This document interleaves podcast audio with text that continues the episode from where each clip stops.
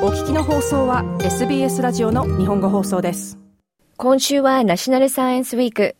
オーストラリア政府が国民の科学への関心を高め、その分野でのキャリアを奨励するため、1997年に始まった取り組みです。そして毎年このナショナルサイエンスウィークにかけて発表されるのが、優れた研究やイノベーション、リーダーシップ、科学への取り組みを表彰するユリカ・プライズです。今夜のインタビューはこのユリーカ・プライズのファイナリストの一人に選ばれているタスマニア在住の科学者で科学コミュニケーターである浜崎エマさんが登場します。浜崎さんはこのほどボランティアの一員として参加しているポッドキャスト That's What I Call Science で55人のユリーカ・プライズファイナリストの一人となりました。オーストラリア人の母と日本人の父を持つ浜崎さんはこのほど日本語と英語を交えてインタビューに答えてくれました。毎週1万人以上のリスナーにリーチしている That's What I Call Science どういったポッドキャストなのでしょうか？That's what I call science は STEM っていうあの話題の話をするポッドキャストなんですけど STEM は Science, Technology, Engineering and Math and Medicine のそういうテーマから来る会話をするポッドキャストなんですけど、その、そういうような仕事にいる人たちと話して、あまり聞けないような仕事とかそういうインタビューをするんですよ、そのポッドキャストで。2019年、三越についてもっと多くの人に知ってもらい、関心を持ってほしいという思いから始まったこのプロジェクトは、ボランティアによって運営されています。全員ボランティアなんで、人入ったり出たりするんですけど、あの、ナンバー的には多分10人ぐらい、みんなボランティアで動いてるオーガナイゼーションです。私は今年入ったばっかりなんで、あの、まだ新しいボランティアのメンバーなんですけど、始まったきっかけは、やっぱりサイエンスの会話とか、その人たちにもっと知ってほしいっていう、その思いがあって、最初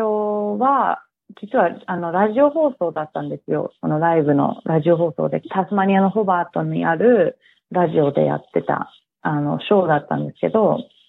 そこからだんだん大きくなって、あの、ポッドキャストになって、あついにそこから、 Spotify とかに載ってる、ポッドキャストにな、あの、なりました。でも、あの、オーストラリア中にも、まだラジオの、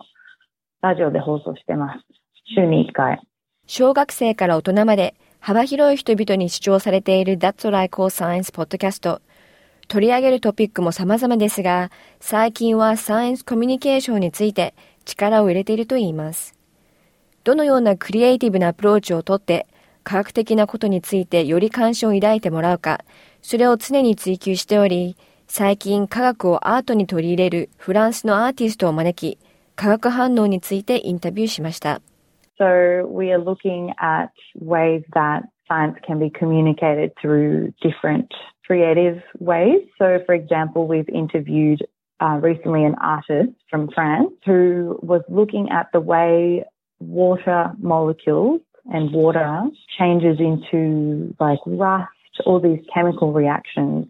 um, that happen with water and different natural elements. And so using that really scientific you know, chemical reactions and things that are happening in a laboratory, she's using that to make that into art. Mm. So looking at, you know, how this is a very scientific thing and it's science, but then that's been merged in with art. And so we're, you know, really interested in talking to people who've had this kind of crossover between science and art. So even though we are talking about, you know, science and technology and quite serious things, there are a lot of small topics that come from under that.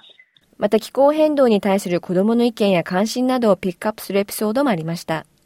Another topic we've done recently is, you know, what are kids' perspectives of things like climate change? Like what are children's um, thought processes on science? Like how do they, you know, how do they feel about it? What do they find interesting? But yeah, あの、本当にいろんな違う会話をのトピックに触れてます、本当に。サイエンスをこの様々な人に伝える上で、このポッドキャスターではどういった工夫をされていますか？まあ、やっぱり、あの、そのサイエンスって結構難しい話とかになりますよね。で、それ、それを、あの、どうやったら、もうそのサイエンスがない、あの、その、あまりサイエンスのことを知らない人たちにも分かりやすく、あの、会話できるのかなっていう、そこが多分一番、あの、メインなところなんですけど、私たち的には、やっぱり、この、インタビューするときに、もうできるだけナチュラルにして、本当にもう友達と話してるような会話の仕方からアプローチして、その難しいトピックでも、その人とこうなんか、すごくあの、わかりやすいように会話の Q&A みたいなインタビューをするんですけど、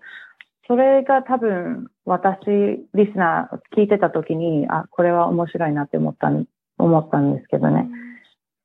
そのサイエンスだけのことじゃなくて、その、それを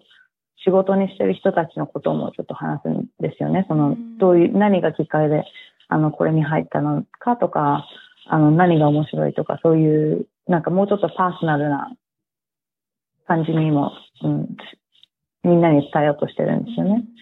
あの、それとか、やっぱりソーシャルメディアとかでも、あの、毎週、ちゃんと、あの、その人の、インタビューしてる人たちの、なんか、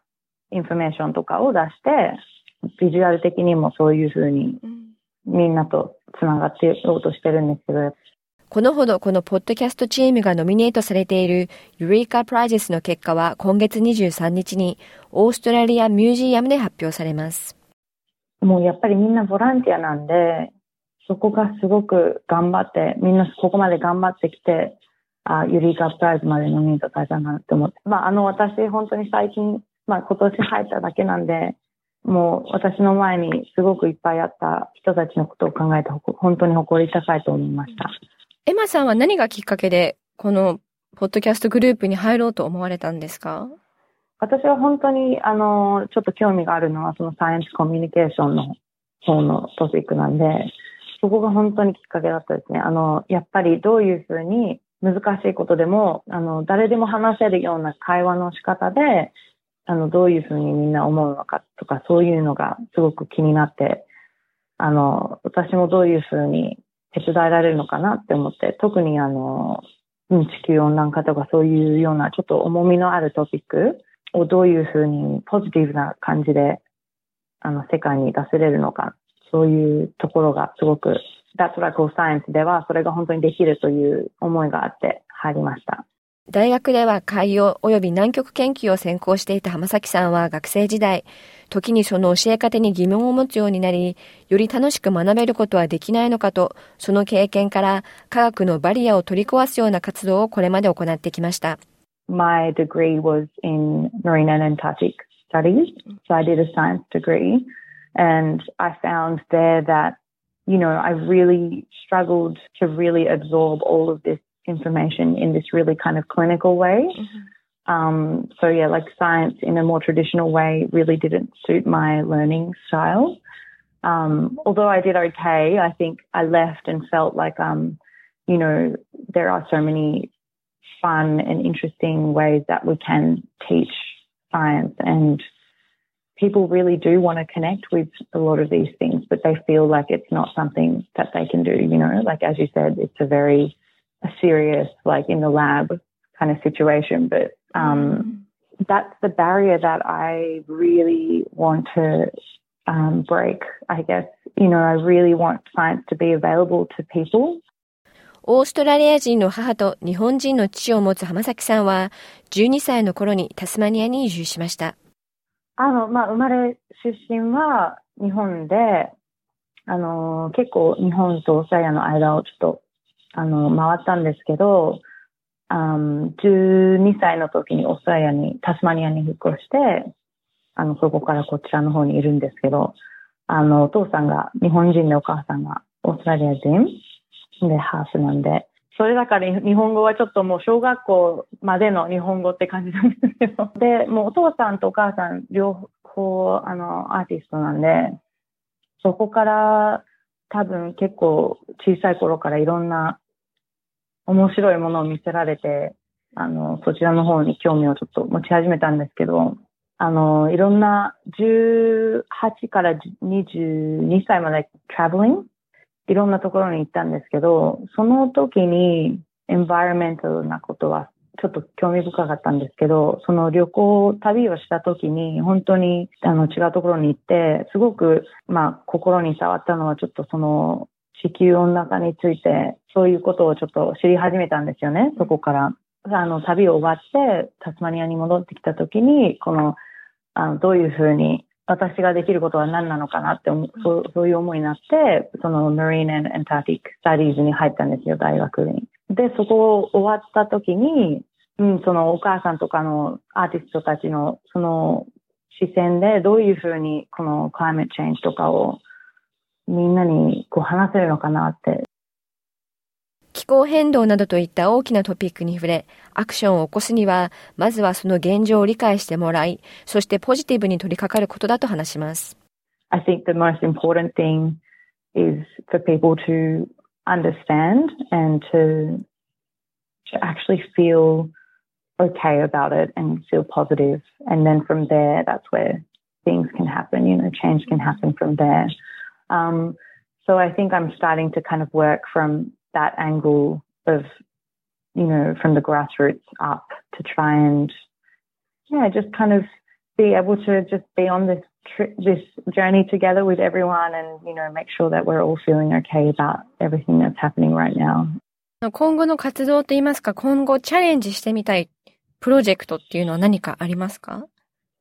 あの、実は日本で何かしたいなって思ってるんですよ。あの、日本でもちょっとこういうようなサイエンスコミュニケーションのものができるのかなって多分あると思うんですけど、もうちょっと、うん、日本人の人ともちょっとこね、あの、つながりたいなっていう思いが最近あるんですけど、that and also for the, that's what I call science. Um, is now becoming a non, well, we're in the process of making it a non-for-profit mm-hmm. um, organization. So that will be a really exciting future um, projection for the podcast where it's now becoming a lot bigger. So I think I'll definitely work more in that space um, as well. I'd really like to just see how far I can go with um, making science fun and enjoyable and talk about lots of really random things. ユリーカ・プライゼスのファイナリストの一人に選ばれているタスマニア在住の科学者で科学コミュニケーターである浜崎エマさんにお話を伺いました。SBS 日本語放送の Facebook ページで会話に加わってください。l i いいねを押してご意見ご感想をお寄せください。